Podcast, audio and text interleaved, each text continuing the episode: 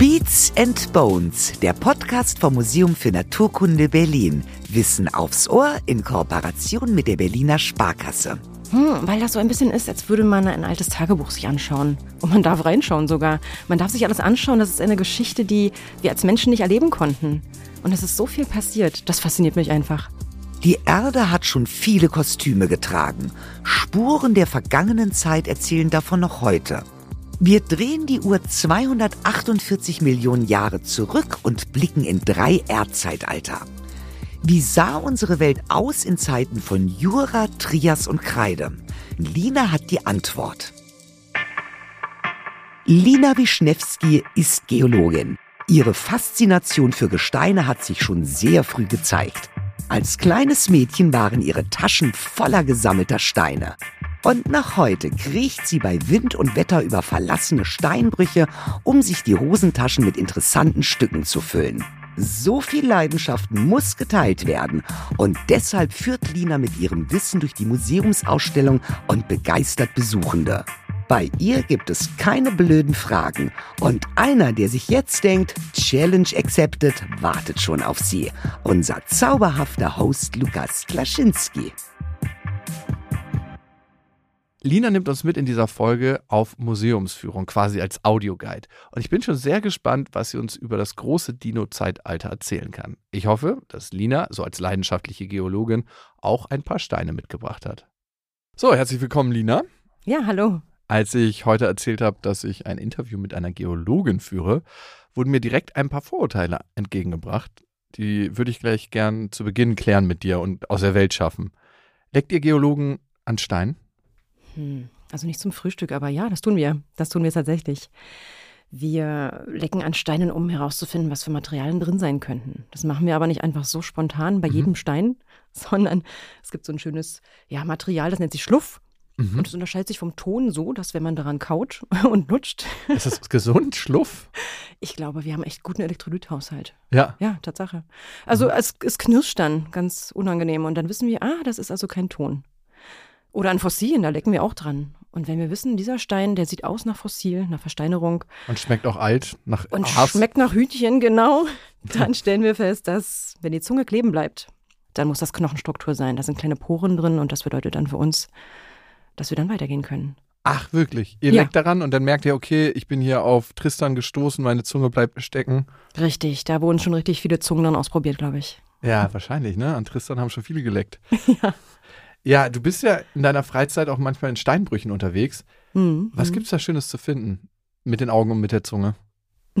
Also vornehmlich mit den Augen. Erstmal ist es die unglaubliche Natur. Das ist natürlich immer das Schöne dabei. Und ähm, da sind noch immer Sachen zu finden, die beim Abbau einfach ähm, nicht äh, entdeckt worden sind oder es wurde einfach nicht wertgeschätzt, dass es einfach zu wenig Material war. Von Kristallen bis Fossilien, alles Mögliche dabei. Und das Schöne ist auch, das Spannende finde ich auch, wie die Natur sich das als zurückerobert, so ein Steinbruch. Weißt du denn, wie du suchen musst? Weil du suchst ja wahrscheinlich anders als ich, der ganz normal durch so einen Steinbruch geht und denkt, hoffentlich stolper ich nicht. Ja, doch, doch, das auch natürlich. Aber wir haben unsere geologischen Karten, sodass ich erstmal gucken kann, hm, möchte ich gezielt jetzt auf Jura-Suche gehen oder ein anderes Zeitalter mir anschauen. Und dann grenze ich das ein und gucke, wo wurde früher abgebaut und wo sind noch offene Stellen. Da gibt es so ein kleines Zeichen und das zeigt mir in den Karten dann, da ist was zu holen. Mhm. Warum interessieren dich eigentlich ausgerechnet Steine? Also warum nichts Lebendiges? Hm, weil das so ein bisschen ist, als würde man ein altes Tagebuch sich anschauen. Und man mhm. darf reinschauen sogar. Man darf sich alles anschauen. Das ist eine Geschichte, die wir als Menschen nicht erleben konnten. Und es ist so viel passiert. Das fasziniert mich einfach. Mhm. Das hatte ich ja relativ früh angefangen zu faszinieren. Und bei mir ist das auch so, dass ich gemerkt habe, ich hatte als Kind Steine in den Taschen und bei meiner Tochter stelle ich das auch wieder fest jedes Mal, wenn sie von draußen kommt, ist so, Papa, ich habe dir was mitgebracht. Und dann, ja, was hast du denn mitgebracht? Einen Stein. Und dann brauchst schon ganz schön viel schauspielerisches Talent von mir, dass ich mich auch wirklich über den Stein freue. Äh, auch äh, beim Waschen immer die ganzen Taschen voller Steine. Woher, oh ja. woher kommt diese Faszination bei Kindern? Spüren die die Energie von Steinen? Das ist eine gute Frage. Das müsste ich meine Tochter auch mal fragen. Es, glaube ich, ist dieses Sammelding. Mhm. Sammelkarten, da kommt man so leicht nicht ran als Kind, aber an Steine kommt man ran. Und die Symmetrie, die Farben, das sind, glaube ich, viele Aspekte, die total faszinieren. Und mhm. auch bis ins hohe Alter. Wie oft haben wir Kinder im Museum, die von den Urlauben zurückkehren und irgendetwas mitbringen. Und wenn sie auf mich treffen, haben sie großes Glück. Denn ich nehme mir die Zeit und erkläre ihnen, was sie da gefunden haben. Glaubst du auch an die Heilkraft von Stein? Weil ich habe jetzt zum Beispiel, ne, aber eher aus modischen Gründen und ein bisschen aus Witz mit meinem Kompagnon haben wir beide Bergkristalle Mhm. umhängen. Ja, ja. Ja, Und manche tun sich die auch ins Wasser. Als Geologin, was sagst du dazu? Kann man machen, weil alles Placebo ist oder? Äh, also jetzt mal ein Spoiler, genau. Ab jetzt nicht mehr weiterhören, wenn man daran glaubt. Ich glaube nicht daran, nein. Nein, sag Nein. das nicht. Und auch äh, Mondsüchtigkeit, also ganz ehrlich, der Mond ist immer da, ob wir nun sehen oder nicht. Mhm. Da müsste am Tag das dann auch mit uns passieren. Oder mit diesen Steinen, die umgeben uns die ganze Zeit. Selbst wenn es nicht nachweisbar ist, gibt es ja immer noch einen Placebo-Effekt und an den Richtig. klammer ich mich jetzt. Und auch mit der Mondsucht, die du gerade beschreibst, oder dass manche Menschen bei Vollmond nicht schlafen können, Hm. da gibt es auch keine wissenschaftlichen Referenzen zu, beziehungsweise doch, es gibt einen Zusammenhang, aber es geht einzig und allein von dem Licht aus. Ja, Also genau. das heißt, wenn man die Vorhänge zuziehen würde, würde man nicht feststellen, dass wirklich Vollmond ist. Richtig. Da müsste man im hohen Norden mal schauen, wo die weißen Nächte stattfinden, wo die Sonne nicht untergeht. Und das mal korrelieren und schauen, ob das mit den Mondsüchtigen auch so läuft. Mhm. Ja, ja. Was ist eigentlich der Unterschied zwischen Mineral und Gestein? Der ist ziemlich einfach. Es gibt sogar noch eine dritte Version, das ist der Kristall. Ja, den ich umhängen habe. Richtig. Genau. Ein Mineral, das sind, ach, wenn man sich das wie ein Kochrezept vorstellen möchte, man hat eine Suppe, man möchte sich eine Kartoffelsuppe machen. Mhm. Das ganze Gericht am Ende, das ist also das Gestein. Die einzelnen Komponenten wie Kartoffeln und Petersilie und so weiter, das sind die Mineralien. Mhm. Und der Unterschied zwischen Mineralien und Kristallen liegt einfach daran, Mineralien sind natürlich gewachsen. Mhm. Und Kristalle sind einfach künstlich gezüchtete Kristalle. Also ob Ah. dein Stein am Hals, ob der künstlich gemacht wurde oder nicht, entscheidet darüber, ob es auch ein Mineral ist. Okay, also der wurde gesammelt, glaube ich. Dann ist das also auch ein Mineral Okay. und Kristall. Mhm. Okay, gut, verstanden. Das ist super schon mal. Ich habe ja einen anderen Blick auf Steine als du wahrscheinlich. Ich gehe eher so durch die Welt und wenn ich was sehe und wenn es mir gefällt, dann gehe ich nach Schönheit und denke so, ah, schöner Stein. Das, das heißt, meine Kategorie sind wahrscheinlich die Edelsteine. Hat mich auch früher mal schon in diesen kleinen Läden, die so einen leicht esoterischen Hauch hatten, fasziniert, wenn es da Edelsteine gab in so einer riesen Form und dann da reinzugehen mit den Händen. Das mochten die Verkäufer mal gar nicht, aber haben wir natürlich gemacht als Kinder. Und du als Geologin oder ihr als Geologen habt ja noch viel mehr Kriterien als die Schönheit. Was spielt für dich eine Rolle? Was erzählt dir ein Stein? Also wir mögen zum Beispiel keine Steine, die schon gerundet sind. Das ist das, was wir gar nicht haben wollen. Denn dadurch können wir ganz wenig erkennen. Es ist natürlich ästhetisch, auf jeden Fall. Und wenn man auch noch an die Heilkraft glaubt, dann ist es bestimmt ein tolles Stück. Allerdings möchten wir gerne Kristalle und Steine haben, die in Naturformen vorkommen. Denn wir gucken übrigens gar nicht auf die Farbe. Ah, es gibt zum Beispiel ein Mineral wie Quarz, haben wir vorhin schon angesprochen. Das kann in allen möglichen Farben vorkommen. Braun, schwarz, lila, rosa, gelb. Und wir schauen dann eher erstmal auf die Symmetrie. Und das können wir nicht machen, wenn ein Stein gerundet ist. Mhm. Es gibt Minerale, die wachsen wie ein richtiger Spielwürfel. Mhm. Es gibt welche, die, die wie Fell wachsen, wie Nadeln. Das ist ganz unterschiedlich. Mhm. Das ist das, was wir uns zuerst anschauen. Dann gibt es natürlich noch die Härte und so weiter und so weiter. Und Farbe ist gar nichts Wichtiges für euch. Also könnt ihr nicht von der Farbe auf die Gesteinsart schließen? Doch, ne? In manchen Teilen schon. Also gerade der Schwefel. Wenn Schwefelanteile in einem Mineral drin stecken, dann gibt es dieses ganz giftige Gelb. Mhm. Und das zieht sich auch durch. Das sieht man dann häufiger in Mineralien. Also ein Mineral kann ja aus verschiedenen Stoffen bestehen. Mhm. Und wenn Schwefel drin ist, dann sieht man das ziemlich deutlich. Dasselbe ist auch mit Kupfer der Fall. Kupfer hat auch so ein knalliges Grün, das erkennt man auch ziemlich schnell. Es Mhm. gibt ein paar Farben, die man kann man ziemlich schnell erkennen. Andere wiederum, die sind so nichtssagend, das kann dann alles bedeuten. Wir stehen auf Stein. Und auch wenn es vielleicht so wirkt, so fest ist unser Boden gar nicht. Gesteine verändern sich. Fangen wir unten an, unter der Erdkruste. Die brodelnde Hölle in bis zu 200 Kilometern Tiefe. Hier gibt es Gestein in Flüssigform, das Magma, bis zu 1250 Grad heiß. Ist der Druck zu hoch, bahnt es sich seinen Weg Richtung Erdoberfläche. Nicht immer kommt es ganz oben an. Manchmal erkaltet es noch unter der Erdkruste. Granit entsteht so zum Beispiel. Wenn sich das Magma aber doch seinen Weg ganz nach oben bahnt, dann in Form von Lava als Vulkanausstoß. An der frischen Luft angekommen, kühlt es ab. So entsteht zum Beispiel Bimsstein. Wind und Wasser zerkleinern das Gestein und es lagert sich nach und nach an der Erdoberfläche ab. Das ist das Sedimentgestein. Es besteht natürlich nicht immer aus Lava. Auch Überbleibsel von Tieren und Pflanzen lagern sich mit der Zeit ab. All das wird unter Druck zu unterschiedlichem Gestein, zum Beispiel zu Kalk, Sandstein oder Gips. Schicht über Schicht lagert sich nach und nach ab. Der Druck steigt wieder. Unter der Erdkruste angekommen verwandelt sich das Sedimentgestein dann. Aus Kalkstein wird zum Beispiel Marmor oder aus Sandstein Quarzit. Wem Quarzit nichts sagt, der Boden vom Leipziger Flughafen besteht daraus. Nach und nach werden die Gesteine Richtung Erdinneren gepresst und schmelzen und dann beginnt es wieder von vorn. Circa 200 Millionen Jahre kann so ein steinerner Lebenszyklus dauern. Trias, Jura und Kreide. Zusammengenommen ist das das Dino-Zeitalter. Von welcher Zeitspanne reden wir da genau? Das ist jetzt ein bisschen schwierig, da müssen wir differenzieren. Es gibt erstmal das Mesozoikum, das heißt das Erdmittelalter. Und das bedeutet, dass wir eben Trias, Jura und Kreide haben. Mhm. Die Trias, die begann vor 251 Millionen Jahren. Mhm. Die Kreidezeit endete, wie die meisten eigentlich auch schon wissen, vor 66 Millionen Jahren. Mhm. Die Saurier traten aber ein bisschen später, als die Trias begann, auf den Plan. Und zwar vor 245 Millionen Jahren.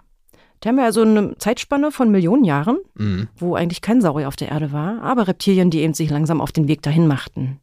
Wow, da haben wir uns ja auf jeden Fall viel vorgenommen. Nur um es kurz einzuordnen, was kam davor und was kam danach? Also danach kamen wir irgendwann. ja, genau. Also das Faszinierende ist einfach auch, wir Wissenschaftler sind unglaublich fasziniert von von Katastrophen eigentlich, denn das grenzt das Ganze auch ein. Mhm. Deswegen sagen wir auch das Mesozoikum. Es gibt ganz klare Abgrenzungen und das liegt daran, dass genau vor der Triaszeit eines der größten Massenaussterben auf der Erde passiert ist mhm. und am Ende aber auch nochmal. Das war der Sauriertod. Also eingebettet in zwei Massenaussterben. Mhm. Das war vorher und das war danach. Da hatte ich auch mit Martin Aberhan in der Folge Massenaussterben, die Big Five, drüber gesprochen. Mhm. Kannst du uns ein Bild geben, wie das Leben auf der Welt nach dem Massenaussterben war? Das war ziemlich massiv. Also wir können davon ausgehen, dass etwa 95 Prozent der meereslebenden Arten gestorben sind, etwa 70 Prozent der landlebenden Arten und ein Drittel der Insekten sogar. Wow. Und bei den Insekten, das war das Problem, das ist zum allerersten Mal bei den Insekten aufgetreten und ist danach auch nie wieder vorgekommen, in so einem starken Maße. Außer jetzt. Naja, ja, da arbeiten wir gerade dran, genau. Mhm. Und da kann man sagen, das ganze Ereignis, das war nämlich ein Trap-Vulkanismus der in Sibirien stattfand und der dauerte ungefähr so 100.000 Jahre. Lang. Also was heißt das? Der Vulkan hat ganz viel Asche gespuckt und das hat dann die Welt verdunkelt? Er war mehrjährig aktiv mhm. und dadurch passierte eben diese ganze Kaskade der Ereignisse. Das bedeutet also eine Verdunklung, es kühlte ab, es gab Schwefeldioxid in der Atmosphäre und so weiter und so weiter. Also da starben dann richtige Nahrungsnetze. Ah, okay, klar. Und Abkühlung, also da passierte richtig viel. Und deswegen sagen wir, ab da beginnt ein neues Zeitalter. Mhm.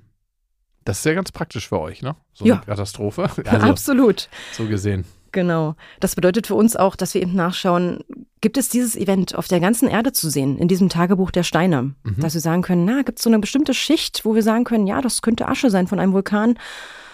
Oder dass man eben ab einer bestimmten Grenze keine Lebewesen mehr sieht, die davor mhm. da waren. Und das heißt für uns dann, aha, da muss was passiert sein. Lass uns mal nachforschen, was es war. Mhm. Und wie lange hat es gedauert, bis sich die Erde davon wieder erholt hat? Oder kann man überhaupt sagen, erholt? Weil irgendwie entsteht ja dann was Neues und man, es ist ja so ein bisschen wie, als ob die Welt Narben trägt, aber anderes Gewebe bildet. Ja, ja, das ist richtig. Das ist immer ganz schön schwierig bei unserer Wissenschaft. Wir müssen uns Menschen immer da rausnehmen aus der Rechnung. Mhm. Wenn wir uns als Menschen in der Zeit vorstellen würden, dann würden wir sagen, oh, das war wirklich eine ganz schlimme Katastrophe, das war gar nicht gut und man konnte nichts wirklich machen und überleben. Für die Erde ist es ein ganz normaler Zyklus. Mhm. Das sind ganz normale Vorgänge, die passieren. Sie werden weniger, aber damals war es eben noch an der Tagesordnung in diesen Größen, Ausmaßen. Und da würde ich sagen, es kommt darauf an. So hatten also andere Lebewesen die Chance, wieder ein bisschen größer zu werden mhm. und sich auszubreiten. Also die Pflanzen waren die Nummer eins, die erstmal wieder hochkommen mussten, mhm. damit eben auch die vegetarisch lebenden Lebewesen sich ein bisschen erholen konnten. Mhm.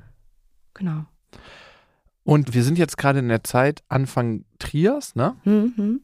Wie viele Millionen Jahre sind wir da nochmal in der Zeit zurück? Das war vor 251 Millionen Jahren. Okay. Gab es da eigentlich schon einzelne Kontinente? Es war gerade so der Zeitpunkt, wo sich Kontinente zusammengefunden hatten zu einem neuen Superkontinenten. Und der ah. nannte sich Pangea. Mhm. Der war riesengroß. Und es gab dann eben auch einen Urozean dazu.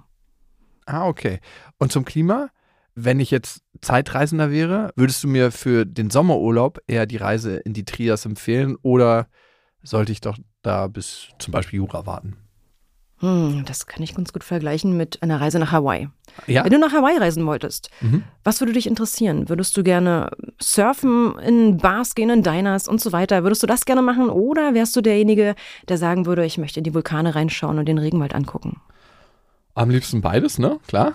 Das zählt nicht. ich würde tatsächlich die Diners weglassen, Mhm. äh, das amerikanisch sozialisierte dort, Mhm. Und würde das Surfen nehmen.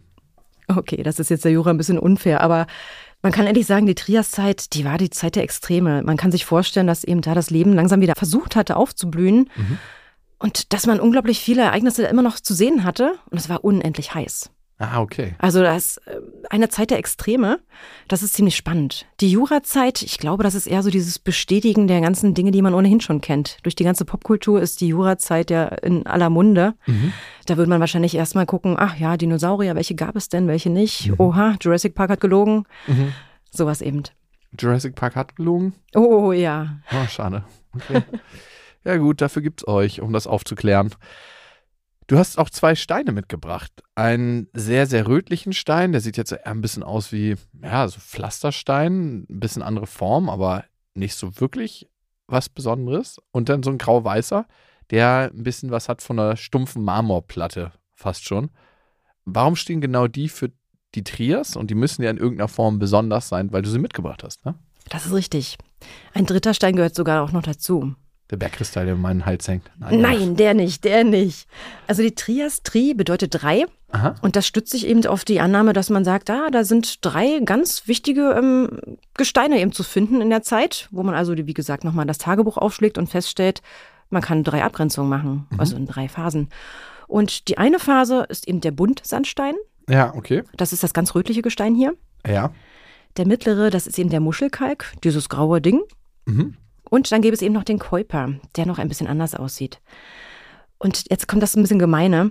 Wir sagen eben, die Trias teilt sich eine Buntsandstein, Muschelkalk und Kuiper in der zeitlichen Abfolge. Nur gilt das leider nur für uns hier in Europa, sogar auch nur in Deutschland. Mhm. Denn hier geht es eigentlich um ein, ja, um ein germanisches Becken, ein Meeresbecken, wohingegen also im Buntsandstein sich bestimmte Abtragungen vom Festland in dieses Becken reingetragen hatten und dadurch diese rote Färbung auch kommt. Das kommt eben dazu, dass da auch sehr viel Eisen oxidierte. Und Dann gab es eben den Muschelkalk Mhm. und der war eben ganz eindeutig Muschelkalk, dass es eben dann Meeressedimente sind, die man dann finden kann. Da kann man teilweise auch ganz schön sehen, wie die sich einregeln. Tja, und dann gab es eben noch den Kuiper, das eben dann noch wiederum anders läuft.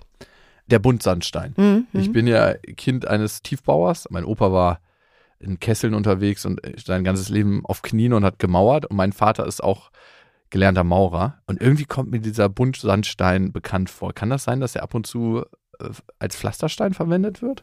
Das ist ein Baustoff auf jeden Fall. Mhm. Als Pflasterstein, ah, da in Berlin kenne ich mich da, also habe ich noch keine Gasse gefunden, die Buntsandstein hätte.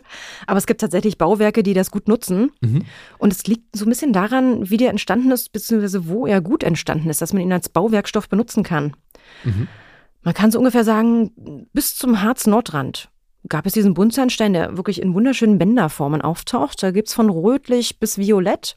Und daran lesen wir eben ab, was da zu der Zeit passiert ist. Und Richtung Süden wird er langsam fester und verkieselter, dieser Buntsandstein.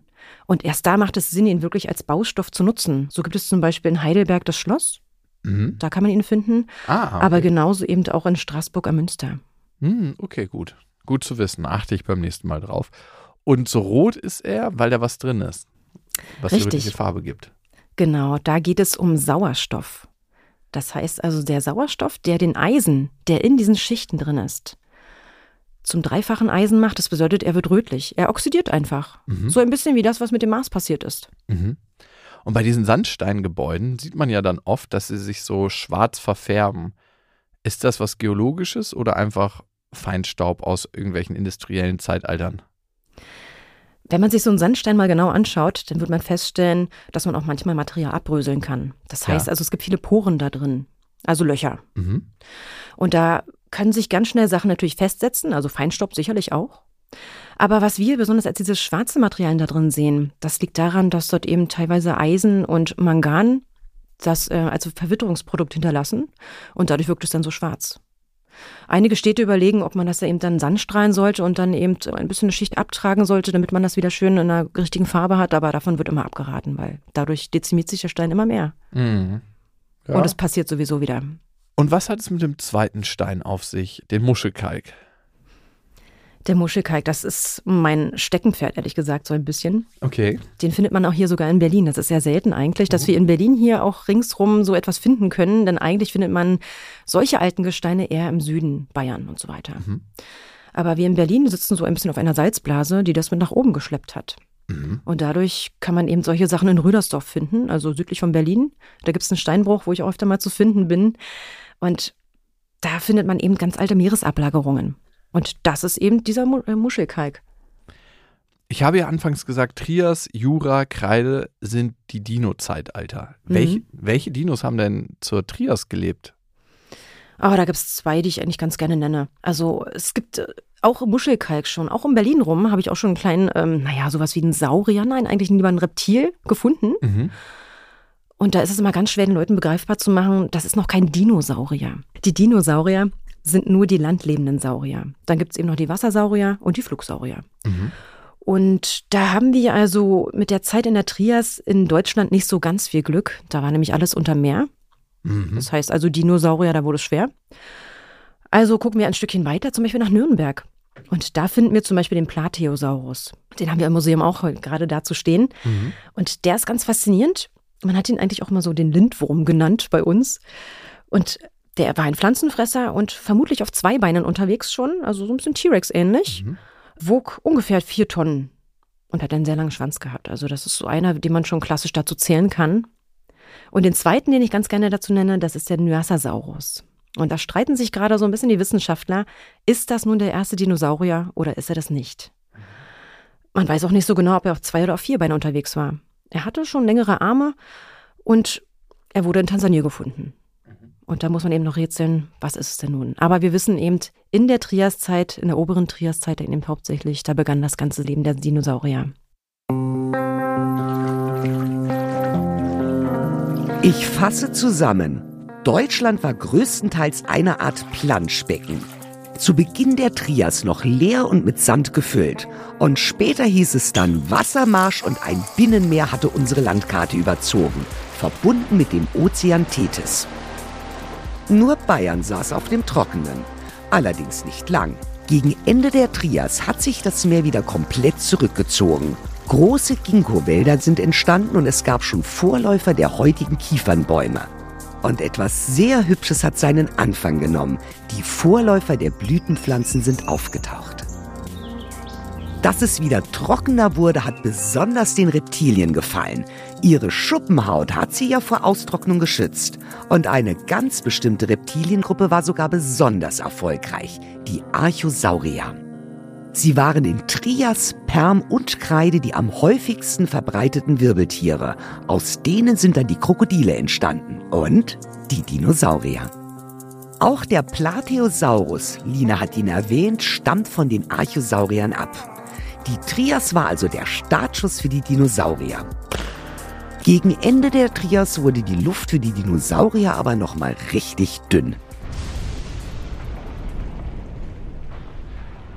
Okay, die Uhr läuft weiter. Wir gehen in die Jurazeit. Wir sind jetzt bei 200 Millionen Jahren. Ab wann sagt ihr Geologen, das ist jetzt ein neues Zeitalter? Weil eigentlich ist es ja ein Stück weit künstlich kreiert.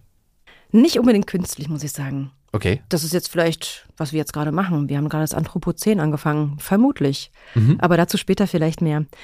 Die Jurazeit, die markiert ganz doll eben etwas in den, in den Gesteinen, was wir finden können. Das hat auch wieder mit einem, äh, mit einem Aussterbeereignis zu tun, was stattgefunden haben soll. So geht es darum, dass also ein Vulkanismus mal wieder die Erde getroffen hat Mhm. und vor allem eben auch Lebewesen. Und da geht es darum, dass wahrscheinlich der Zentralatlantik sich angefangen hat zu bilden, indem also unser ganz großer Kontinent, Pangea, sich langsam aufgespalten hat. So haben wir zur einen Seite Amerika und zur anderen Seite Europa. Das begann aber ganz, ganz langsam. Und das neue Zeitalter startet also wieder mit leicht dezimierter Bevölkerung. Richtig, richtig. Also hier sprechen wir ungefähr von 35 Prozent der Tierfamilien. Boah, 35 Prozent, Wahnsinn. Mhm. Darunter Was? fielen leider auch die ersten Dinosaurier tatsächlich hauptsächlich mit. Einige schafften es, aber die meisten eben einfach nicht. Wie kann ich mir das vorstellen? Wie treiben plötzlich Kontinente auseinander? Es ist dieser Vulkanausbruch. Na, da ist noch viel mehr, was wir nicht sehen können und was wir als Wissenschaftler auch so gar nicht so gut nachvollziehen können, denn wir können die Erde leider nicht aufschneiden. Mhm. Das wünschen wir uns manchmal. Und es gab auch tiefe Bohrungen. Jetzt ist auch wieder dabei, dass man noch tiefer als zwölf Kilometer tief reinbohren möchte, um nachzusehen, was ist denn da unten los. Denn eigentlich treibt das Ganze einen, ja, so ein bisschen Wasserkocher. Die Wärme der Erde treibt das an. Mhm. Wir haben also diese Magma, wir sagen einfach mal jetzt mal den Erdmantel. Da ist so das flüssigere Gestein. Und das wabert umher und reißt oben die Erdkruste hin und wieder auf. Und das ist damals passiert. Sodass es die Erde aufreißt, dort kommt eben Material nach oben und das verändert ziemlich viel. Mhm. Könnte es theoretisch jetzt nochmal passieren, also so jederzeit? Es passiert die ganze Zeit. Und wir haben so einige Vulkane, die auch wirklich als Supervulkane deklariert werden. Der Yellowstone National Park zum Beispiel, der ist eigentlich überfällig. Es sollte bald wieder losgehen. Aber ganz aktuell haben Forscher Entwarnung gegeben und haben gesagt, na, nee, also jetzt erstmal noch nicht. Aber das ist immer das Schwierige, wenn man mit Geologen spricht. Geologen sagen, ja, es ist bald dran, es wird bald passieren. Und dann in 10.000 oder 50.000 Jahren. Ganz genau. Also nicht mit uns verabreden, wir kommen immer zu spät. Ja. Und zwar so richtig. ja, das, das Juragebirge stammt wahrscheinlich auch aus dieser Zeit, ne? Wie ist das entstanden? Richtig. Mm, das sind zwei Phasen. Also einmal findet man das Ganze in der Schweiz, in Frankreich und Deutschland. Mhm. Und eigentlich geht es hier oben nur um Sedimente eines alten Meeres, das Tethysmeer. Also zunächst haben wir erstmal einen Meeresboden, der da sich sammelte, der da entstand, der dann aber zu späterer Zeit einfach sich nach oben drückte. Und da ist dann ja ein Gebirge da. Das passiert aber erst später in der Kreidezeit dann, richtig. Da kommen wir vielleicht noch hin. Wie hat sich denn das Klima in der Jura entwickelt? Also ich sagte ja eingangs, die Triaszeit war besonders heiß auch mit. Es gab ein ganz großes Hitzepeak. Das änderte sich dann langsam wieder. Es war wärmer als heute, auf jeden Fall. Also unsere Pole waren nicht, also sie hatten kein Eis. Und es war ein bisschen feuchter, die Luft. Und da hatten wir auch noch unseren Sauerstoffgehalt, der war auch ein bisschen höher als heute. Woran kann man eigentlich feststellen, dass das Klima feuchter gewesen sein muss? Ja, da springen wir immer nach den Brotkrumen, die uns die Fossilien hinterlassen haben, ehrlich gesagt. Wir schauen, Mensch, finden wir vielleicht dann irgendwelche Pflanzenüberreste in Regionen, die eben früher Wüste waren? Mhm. Und das hat ja eben mit diesem Massen, mit diesem riesen Kontinent zu tun, dass wir sagen, mh, hm, also bei so einem solchen großen Kontinent, so ein bisschen wie Nordamerika, da sagt man also, in der Mitte ist es viel zu heiß, da gibt es keine Niederschläge, da ist also Wüste. Jetzt aber begann mal einfach, dass sich der große Kontinent aufspaltete und dann haben wir auf einmal gefunden, das sind ja Pflanzenreste. Und zwar mittendrin, da wo es vorher nicht war. Und das ist ganz klar, Pflanzen brauchen Wasser. Du hast hier wieder zwei Steine mitgebracht. Das eine sieht von der Oberfläche so ganz leicht aus, als ob so ein bisschen Perlmutter-Farbton drin ist. Beide irgendwie ins rosa, lachsfarbene. Der andere hat ein bisschen mehr Struktur, das heißt verschiedene Flächen so einen Stein mit Worten zu beschreiben, ist sehr, sehr schwierig. Sag mir bitte was zu den Steinen. Warum hast du den mitgebracht? Warum sind die besonders für die Jurazeit? Ich habe zum einen erstmal das, was man Jura-Marmor nennt. Mhm. Und das ist ein bisschen gefährlich, denn ein Marmor ist das nicht. Das ist nämlich einfach ein, auch ein Meeresboden. Das hat also nicht so viel mit diesem Quarz und Glimmer zu tun, sondern es ist eben ein altes Jurameer, Ablagerung davon und ist gemeingemein bekannt auch als Treuchtinger Marmor. Und wer sich davon mal selber ein Bild machen möchte, am BR, am Flughafen, da ist der Boden damit gepflastert. Das ist ganz herrlich. Da kann man wunderbar auch sogar Fossilien suchen. Die sind da alle zu erkennen. Das ist ganz herrlich. Und dieser andere Stein hier, das ist ein Sohlenhofener Plattenkalk. Der ist sogar ein bisschen jünger. Also beim Juramarmor, da sprechen wir von 155 Millionen Jahre vor heute. Jetzt haben wir 145 Millionen Jahre vor heute. Und es sieht dann ganz anders aus. Es ist ganz feinkörnig. Und wenn man mal richtig Glück hat, findet man darin eine Fossilabdrücke vielleicht auch, Fossilien. Und die sind dann aber sehr detailgetreu. Zum Beispiel unser Archeopteryx im Naturkundemuseum ist einer davon, der in diesem Sohlenhofener Plattenkalk zu finden ist. Der wahrscheinlich wertvollste Dinosaurier der Welt. ein Dinosaurier, wir, wir, streiten uns immer noch. Ist das nun ein Vogel oder Dinosaurier? Ja, stimmt. Unsere hm. Meerjungfrau sagen wir manchmal. Ja? Okay. Gibt es aber auch Leute im Museum, die sagen, es ist ein Dinosaurier? Ja, ja, das gibt es. Okay, wunderbar. Gut, dann hoffe ich mehr als 50 Prozent, dass ich zur Mehrheit gehöre. Daumen gedrückt, Lukas.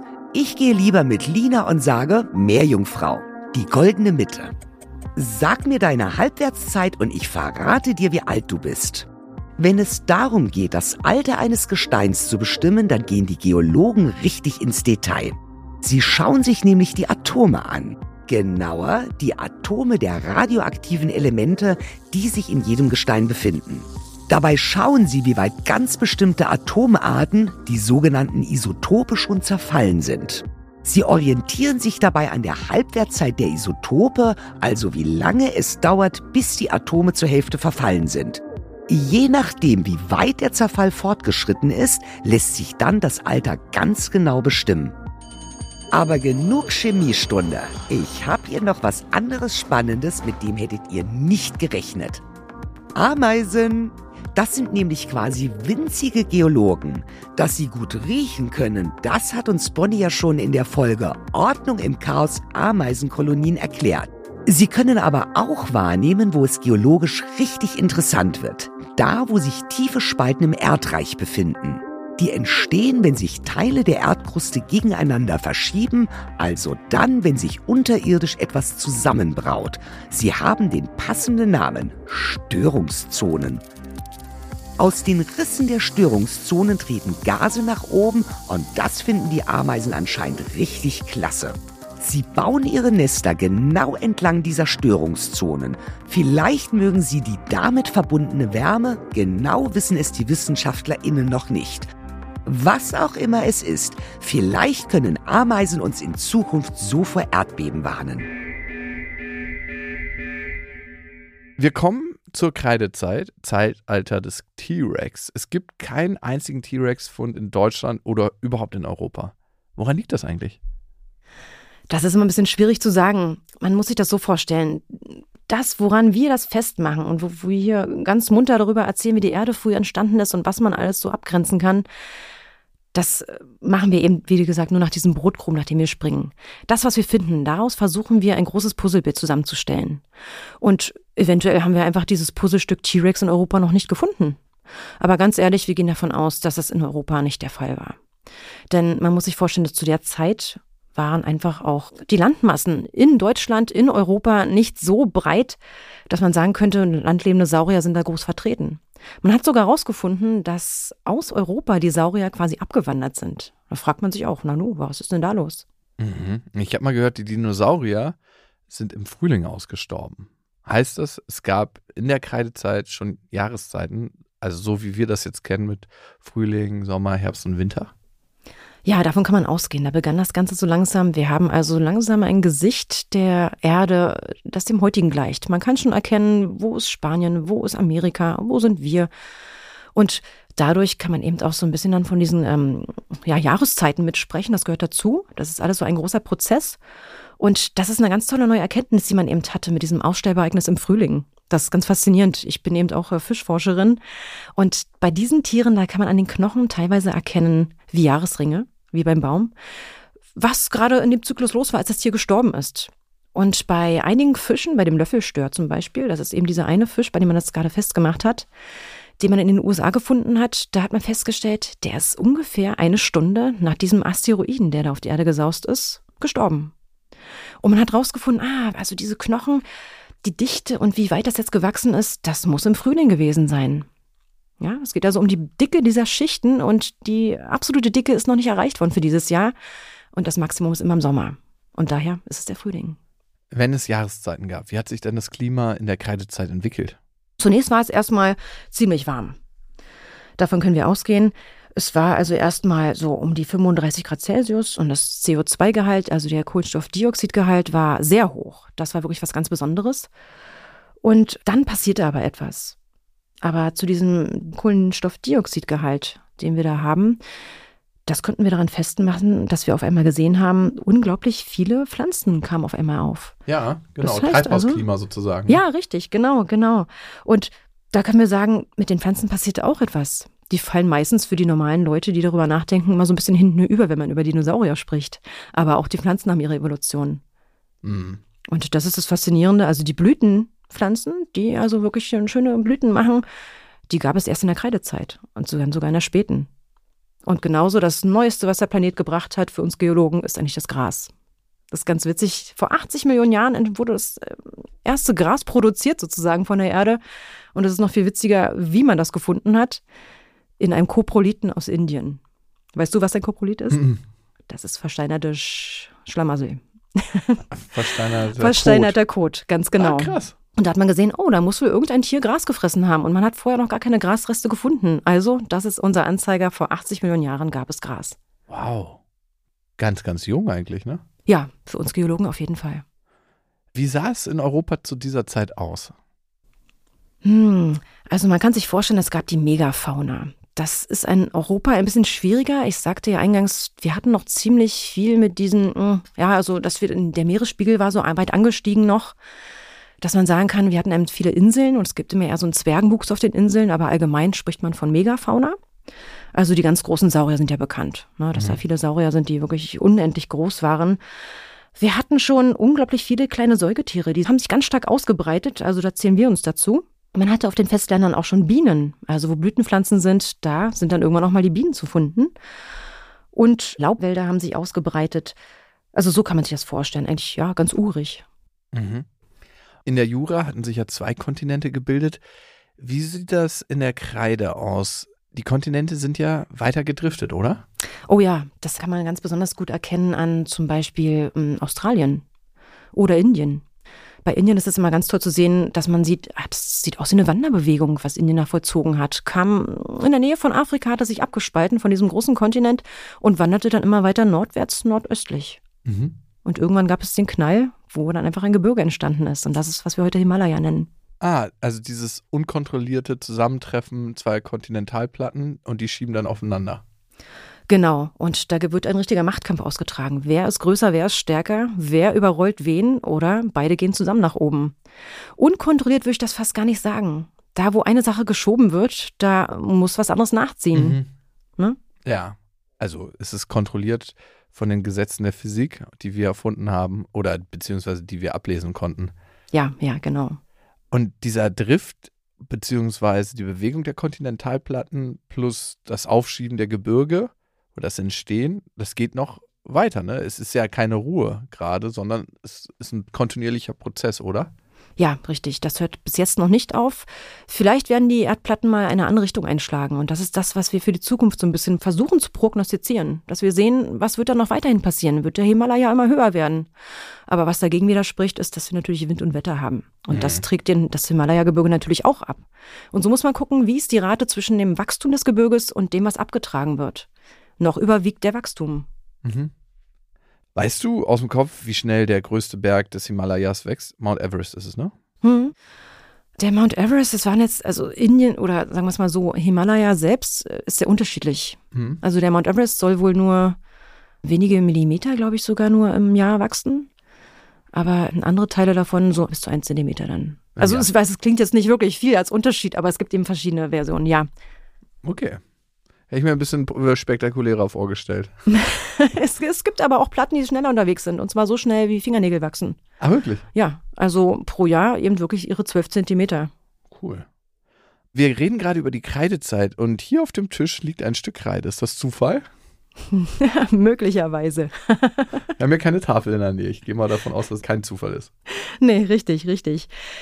Diese Kreide, mit der man auch früher an Tafeln geschrieben hat, wenn man sich das mal vorstellt, ist nicht ganz vegan.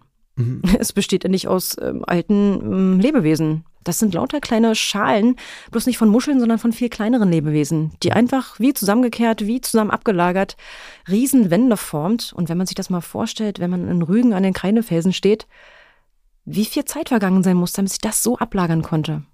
Das ist faszinierend. Wow, ja, stimmt, ne? Also, das wäre jetzt auch meine Frage gewesen. Wo sieht man heute noch Kreidestein? Und das ist in Rügen, die Kreidefelsen, ne? Ganz genau. Und wir haben noch ein paar andere, ne? Ja, im Teutoburger Wald zum Beispiel, da gibt es das auch nochmal. Und dann auch nochmal im Raum Hannover. Und die Kreide endet ja mit dem bekanntesten Massenaussterben Hm. Das war das Ende der Dinosaurier und damit auch das Ende unserer Reise durch die Erdzeitalter. Liebe Lina, vielen Dank schon mal an dieser Stelle. Ich habe zu danken. Hm. Und drei Fragen warten aber noch auf dich. Ich bin gespannt. Unsere eingefleischten Hörerinnen und Hörer wissen, was jetzt kommt. Wir haben euch im Vorfeld dieser Folge auf dem Instagram-Account der Berliner Sparkasse über die Instagram-Story Schätzfragen gestellt.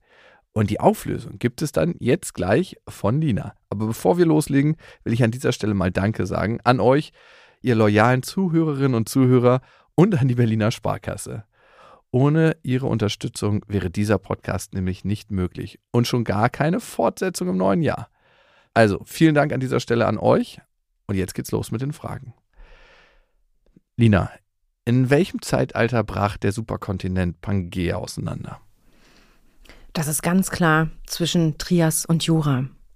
Das ist eben doch der Grund, warum man diese beiden so unterscheidet, weil da ziemlich viel los war. Mhm. Wie alt ist das älteste Gestein der Erde? Das ist der Grünsteingürtel, also Steine aus diesem Region. Und die ist, äh, oh, waren das 4,28 Milliarden Jahre? Ich denke ja. Und die letzte Frage, wir hatten ja Pangea als Superkontinent. Ist das in der Zukunft nochmal zu erwarten, dass es so einen neuen Superkontinent geben wird? Ja, Tatsache. Da gibt es gerade ganz neue Ideen dazu. Was könnte passieren? Man beobachtet einfach, wie sind jetzt gerade die Platten unterwegs, in welche Richtung. Und da hat man so eine kleine Prognose getroffen für die nächsten 280 Millionen Jahre. Und da hat man festgestellt, ist wahrscheinlich so, dass unser größter Ozean, den wir haben, der Pazifische Ozean, der wird sich schließen. Wow. Und zwar wird Asien mit Amerika kollidieren und damit also den Ozean zumachen. Und deine Prognose, gibt es bis dahin noch Menschen? Mm, nicht auf der Erde.